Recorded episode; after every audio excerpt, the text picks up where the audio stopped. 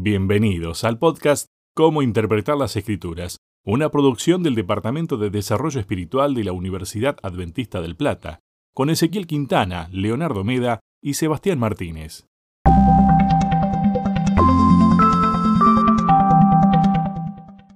Hola, ¿qué tal? Bienvenidos a un nuevo repaso de la guía de estudio que estamos disfrutando estos tres meses. Como ya es habitual, nos encontramos en este lugar, ya les vamos a decir las redes sociales, con dos grandes capellanes de la Universidad Adventista del Plata. El señor Ezequiel Quintana. Ezequiel, bienvenido, ¿cómo estás?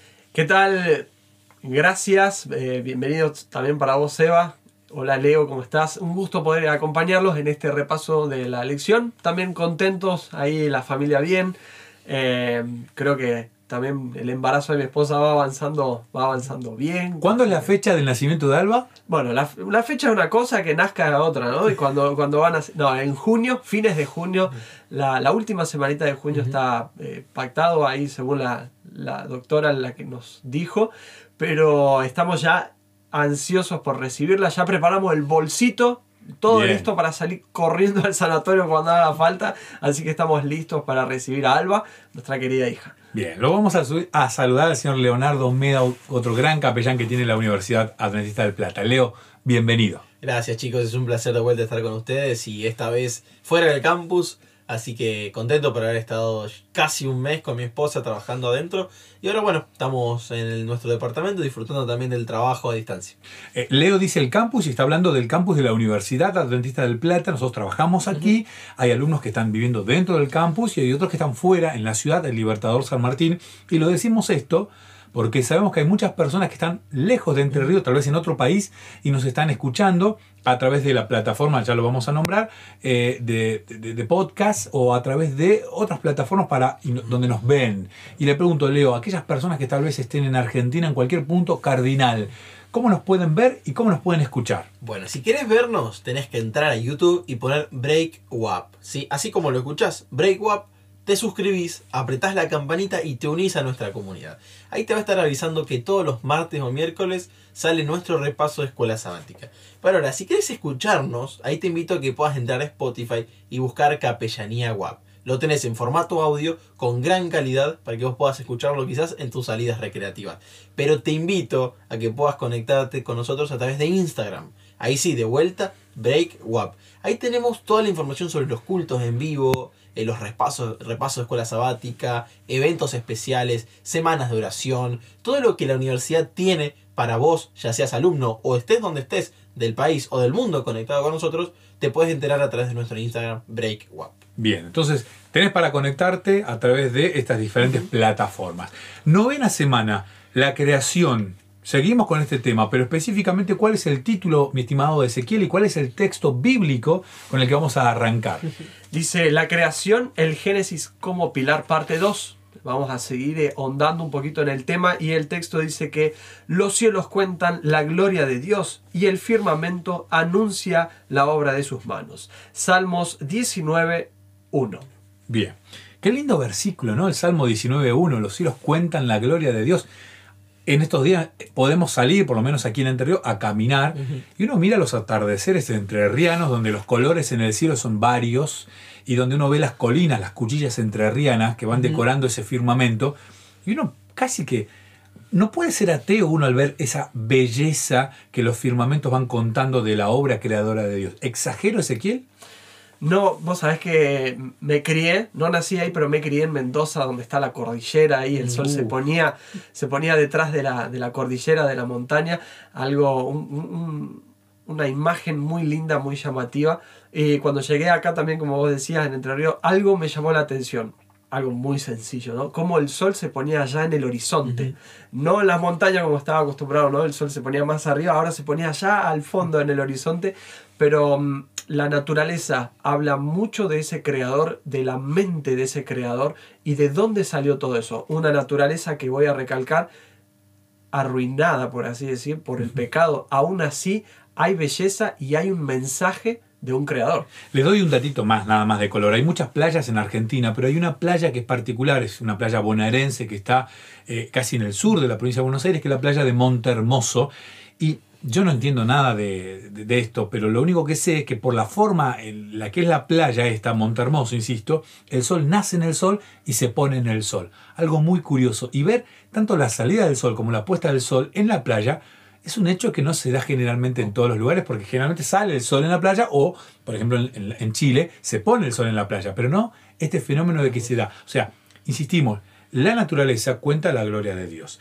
Hay tres preguntas que nos da el folleto.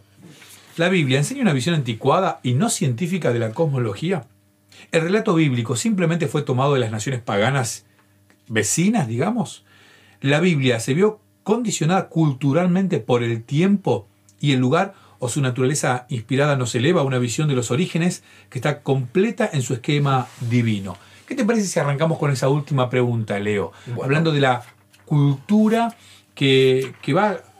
¿Puede condicionarme la cultura y el tiempo específico? Bueno, eso creo que es algo que hemos charlado ya hace varias semanas y es un tema, eh, esta palabrita famosa que algunos la usan bastante, que es el contexto, ¿no es cierto?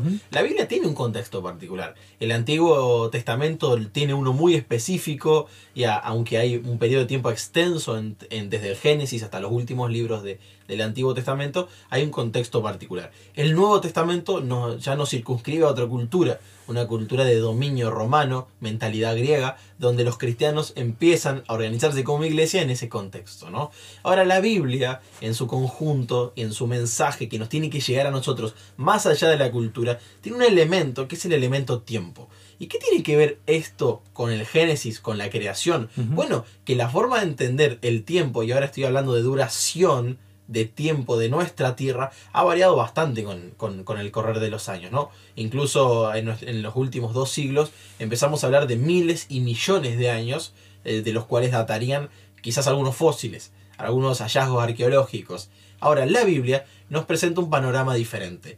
Y me gustó el, el versículo con el cual empezamos, que decía que los cielos cuentan la gloria de Dios, porque, eh, como bien dijo un amigo mío, hay que mirarlo con los ojos de la fe. Mm. Vos te, te abordás la Biblia con esos ojos. Y si vos la abordás con fe, la Biblia te dice algo muy diferente. Acompáñame, cuando tengas tiempo, a Génesis 5 y Génesis 11. Ahí vos vas a encontrar dos versículos que otro buen amigo dijo que son un poquito aburridos. Ah. Claro, porque ahí lo único que habla es de tal persona engendró a tal persona a- en tal edad y luego vivió hasta tantos años. Y es muy exacto, tan así que no da lugar a que haya intromisiones. Es decir, no se puede sacar un eslabón de esa, de esa cronología porque estarías desarmando el relato. Y saben que estas dos cronologías de Génesis 5 y 11 ayudaron durante miles de años a que las personas pudieran saber en qué fecha fue la creación del mundo, en qué fecha fue el diluvio y más o menos en qué momento sucedieron eh, épocas eh, o sucesos realmente importantes. Y esto nos da una datación temporal mucho más acotada de lo que nos dice la ciencia moderna. Nos- nosotros hablamos de miles de años, cuando ellos hablan de miles de millones. ¿Y cómo lo sabemos? Primero con los ojos de la fe, a través de cronologías que están en Génesis 5 y Génesis 11. Bien, clarito, ¿no? Como, como el agua, eh, un agua cristalina ya por la creación, ¿no? Un Dios creador que en este Génesis nos deja muy en claro. Pero, a ver, pregunta, mi estimado Ezequiel, eh, ¿el relato bíblico fue realmente el relato que escribió Moisés o él medio que se lo robó a las naciones paganas que estaban alrededor de su pueblo, el pueblo hebreo? Podríamos pensar en que en la época de Moisés, al igual que ahora, siempre hubieron versiones de un suceso dando vueltas. Si viésemos un accidente o si viésemos algo que sucedió y nos piden relatarlo, seguro que no lo voy a contar de la misma forma que lo va a contar otro testigo Claro. o otra persona, y más si pasara el tiempo, ¿no? Hay un juego, eh, el teléfono descompuesto, eh, que a veces nos vamos pasando el mensaje de, de uno a otro y el mensaje se va desvirtuando hasta llegar cualquier cosa. Lo mismo sucede con los testigos y con los acontecimientos. La Biblia, el relato de la creación, no es un mensaje que Moisés copió. Al igual que Lucas, cuando él escribe el Evangelio, según Lucas, eh, también escribe Hechos, con estos propósitos de poner por escrito algo que, estaba que había sucedido. Y él dice, puesto que hay muchas versiones dando vuelta, yo lo voy a poner por escrito como corresponde, guiado por el Espíritu Santo. Dice la Biblia que él, él escribe este, este Evangelio y entonces encontramos un- una correcta cronología, un correcto eh, forma de relatar las historias que Jesús o lo, lo que Jesús vivió aquí en la tierra. Moisés, guiado por Dios, hace lo mismo con el Génesis. Había muchas versiones paganas de, de historias un tanto eh, míticas. Sí. Y esa es una de las que nos invita a leer la lección de esta epopeya atra Asis, ¿no? Que, que nos habla de dioses, de un dios, de dioses que crearon, que crearon al ser humano para, para que les sirva como una esclavitud. De hecho, la esclavitud era algo mundialmente común en esa época. El esclavizar a otro ser humano era algo muy común. Entonces nos habla de un Dios con ese propósito, algo muy teñido de, de paganismo y de, de misticismo. Moisés pone por escrito el Génesis dando una ventana nueva, mostrando que realmente no fue así, sino que guiado por el Espíritu Santo en revelación, escribe para su pueblo. Es decir, el ser humano fue creado así, con este propósito, con aquel fin. Y también el Génesis nos habla de los orígenes de un pueblo, de un remanente escogido que es fiel a Dios. ¿no? Ahí tenemos un pilar para nosotros hoy en el Génesis. Bueno, y algo curioso y muy particular, y es que en el relato del Génesis, allá en el capítulo 1, versículos 14 y hasta el 19, cuando se relata el cuarto día de la creación, algo muy curioso, ¿no? Porque no nombra al sol y a la luna, como que lo disimula Leo. Tal cual. ¿Será que, que el escritor del Génesis no conocía el nombre Sol y Luna? ¿No tenía nombre tal vez el sol y la luna? No, claro, tenía. Tal cual. Y incluso eran tan conocidos estos nombres que en hebreo es igual a- al nombre de los dioses egipcios que recibían eh, el sol y la luna. Ustedes saben que la naturaleza fue interpretada con otros ojos, no lo de la fe cristiana, como dioses, ¿no? El Nilo era, eh, no me recuerdo, pero puede ser que sea de la fertilidad o de la vida, porque claramente regaba el cultivo que te permitía comer. O sea, era muy básico, ¿no? Eh, o los adoradores del sol. Esto es esencial. El sol me da vida, el sol me permite trabajar. Si no está el sol, está la noche. ¿No es cierto? Entonces Moisés evitó usar estos dos nombres porque evocaban el conocimiento de dioses paganos. Y él quiso evitar. Ustedes saben que en el marketing se dice que no hay buena o mala publicidad. Hay publicidad y punto. Y lo que quiso Moisés es no darle entidad. Es decir, no los pongo sobre la mesa porque ni vamos a discutir de dioses que no existen. Entonces él cambió y dijo, vamos a poner lumbrera menor y lumbrera mayor. Evitó el problema. No, y él además dice que Dios los crea esto. Claro. O sea, es un golpe duro para esta creencia pagana de esa época. O sea, tus dioses son creados por, por mi Dios. Y además no, no, no, no fueron creados para que vos seas esclavo, sino te sirven a vos, te sirven para, generar, para decirte cuánto dura un día, para cuánto dura una semana, un mes, los años, las estaciones. Algo interesante, ¿no? Porque ya en este principio vemos que la cultura digamos, o sea, puede existir una cultura, pero la Biblia es la Biblia y es la palabra de Dios. Y ya me dijeron ustedes que la historia del Génesis, Moisés no la copia. No se la toma ningún pueblo pagano porque hay grandes diferencias. Tal cual. Pero existen en el día de hoy personas que toman algunas ideas hasta raras, digamos, de la Biblia, agarrándose de versículos de Apocalipsis, por ejemplo, cuando se habla de cuatro ángeles que estaban en los cuatro puntos cardinales, sujetando, dice los cuatro ángulos, y algunos dicen, bueno, como hay cuatro ángulos, la Biblia dice que la tierra es cuadrada o rectangular. ¿Están en lo cierto estas personas, Leo? Bueno, eh, creo que eso representa un desafío intelectual, pero es fácil hacer el ejercicio para rebatir eso, ¿no es cierto? Primero que el Apocalipsis y el contexto que rodea este tipo de escritura profética está lleno de figuras, ¿no es cierto? Figuras literarias para poder eh, generar ideas en las personas que lo vayan leyendo, acorde a un tiempo en el cual Dios quería revelar mensajes específicos. Por eso por mucho tiempo Daniel y Apocalipsis no se entendió, hasta que Dios decidió que era el momento de entender esas figuras. Hay ahora algo que decíamos al comienzo del repaso, Ezequiel mencionaba y Seo también que el sol se pone. El sol no se pone. Claro. Vos estás diciendo eso, ¿no es cierto? Incluso vos decís, se pone allá, se pone acá.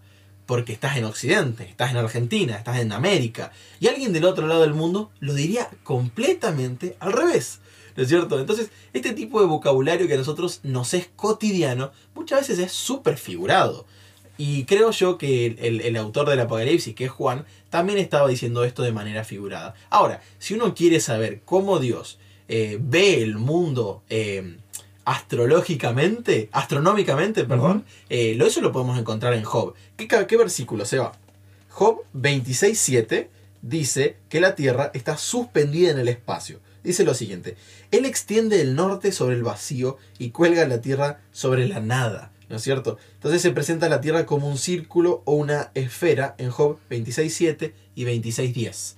Creo yo que esa es la mirada correcta de, de lo que Dios eh, cómo creó nuestro mundo. Ahora, de manera figurada, lo que quería decir Juan es que él quería hablar de toda la tierra. Por eso habla de los ángulos, ¿no? de, la, de, la completud de la tierra. Bueno, eh, ese.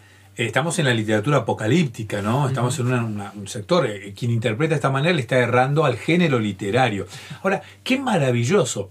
Hoy nosotros, año 2020, hemos cursado escuela primaria o secundaria y se nos ha enseñado que la Tierra tiene una rotación, que giramos alrededor del Sol, que estamos suspendidos. Pero imagínate tiempo antes mm. decirle a alguien que la Tierra se mueve y que no es el Sol el que se mueve, sino nosotros. La Biblia tiene algunos principios que luego la ciencia fue confirmando, pero no significa que tengo que analizar la Biblia a la luz de la ciencia, Ezequiel. Estoy pensando en que eh, por, por, tantos años la Biblia siempre ha sido la fuente de autoridad y el ser humano dijo, no, voy a rebajar la Biblia a la altura de otras, de otras literaturas, de otras tradiciones, de la ciencia, de lo que dice la ciencia y lo que el ser humano es capaz de comprobar. Eso es bajar la Biblia al pensamiento tengo que ver para creer. Si no veo para creer, si no lo puedo comprobar, si no es comprobable, no existe y no es así.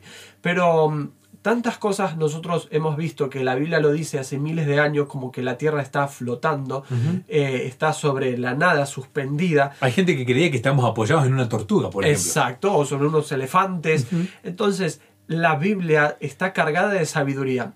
Imagínate qué amplia que, o sea, ¿Qué libro tendría que haber escrito Dios para contestar todas las preguntas que uh. tiene el ser humano? La Biblia no, es, eh, no tiene el propósito de contestar todas las preguntas del ser humano, sino que tiene el propósito de que vos y que yo alcancemos la salvación y conozcamos a Dios lo que Dios permite que conozcamos. Empieza la Biblia diciendo, en el principio creó Dios. No te dice, no, Dios no se presenta, Dios no dice, bueno, para que crean en mí yo les voy a dar un argumento de quién soy, qué hago acá, y bueno, Dios no se defiende, Dios es, Dios existe, Dios originó todo, y tenemos que acercarnos con los ojos de la fe a, a la palabra de Dios. Entonces, eso es, es, son matices que vamos a ir encontrando en la Biblia de que la ciencia lo ha ido comprobando después de muchos años. No es eh, eh, de paso esto del aumento de la ciencia, incluso está profetizado.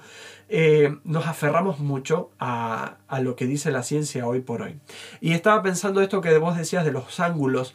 me lo imagino a Juan escribiendo en la, en la isla de Patmos y él si, si yo me paro en un punto en el que sea de la Tierra, para mí hay ángulos, o sea, hay horizontes. Entonces él está queriendo decir de los cuatro horizontes, de donde vos estás, de donde vos podés verlo. Desde allí van a venir. No está hablando de, un, de una totalidad del globo, es un lenguaje... Em, figurativo. figurativo, simbólico del, del, lenguaje profético. No tiene que ver con aquel lenguaje literal del Génesis. Bien, tengo una frase acá ya casi a modo de cierre, donde se leo una escritora muy conocida como es Elena de White, dice, Dios nunca les reveló a los mortales exactamente cómo realizó la obra de la creación en seis días literales. Sus obras creadoras son tan incomprensibles como su existencia. O sea, necesitamos saber lo que necesitamos saber. Hay cosas que no las vamos a entender y no necesitamos entenderla. La Biblia da ciencia cierta de todas estas cuestiones y luego la ciencia ha ido demostrando lo que la Biblia nos ha enseñado.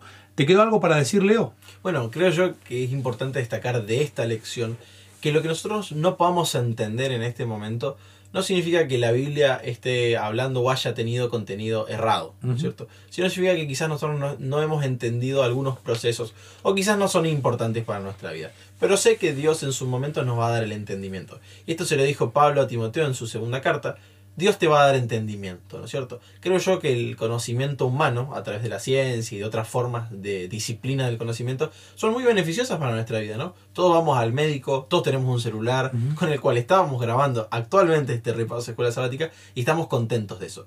Pero no son con el propósito de mi salvación. Ahora, cuando tu vida y tu salvación depende de eso, no te aferras a eso. Vas a la Biblia, a buscar a aquel que te puede salvar. Entonces, creo yo que hay que darle a cada uno su lugar y el lugar de Dios es el de tu creador y de tu salvador. Si vos tenés una necesidad, te acercás a él a resolver tus problemas. Así como si tenés una necesidad con tu celular, te acercás al técnico. Leo, muchísimas gracias. eh, que tengas lindo fin de semana y nos encontramos la semana que viene. Gracias. Ezequiel, muchas gracias por tu compañía. Hemos disfrutado realmente este repaso y te esperamos la semana que viene. Muchas gracias. eh, buena semana o buen resto de semana para todos. Nosotros nos encontramos, nos volvemos a escuchar o a ver dentro de siete días para seguir compartiendo estas bellísimas lecciones. La semana que viene vamos a hablar de la Biblia como historia. Buenísimo. Tema interesantísimo. Les agradecemos y desde Capellanía WAP les extendemos un cariñoso saludo y los esperamos la semana que viene. Chao.